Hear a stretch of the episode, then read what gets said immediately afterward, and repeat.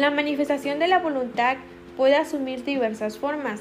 Así esta puede ser expresa, tácita, presunta o incluso puede deducirse del silencio del individuo. Entonces, la voluntad y la libertad en sí son actos que las personas desarrollan de acuerdo a su forma de pensar o dependiendo del momento que estén pasando. O sea, una situación en donde decidan responder con un acto ya sea libre o voluntario. Un acto voluntario se opone a un acto involuntario. Por ejemplo, un acto reflejo y se entiende como equivalente de acto libre, pudiéndose definir como aquel acto que podría haber sido distinto si uno lo hubiera decidido y del cual uno se siente responsable. Un acto es libre cuando es propio de uno.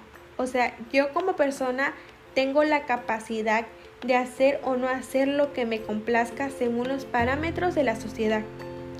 Se entiende que una persona tiene la inteligencia sobre sus actos y la voluntad sobre si decide hacerlo o no, teniendo en cuenta los actos buenos y los actos malos.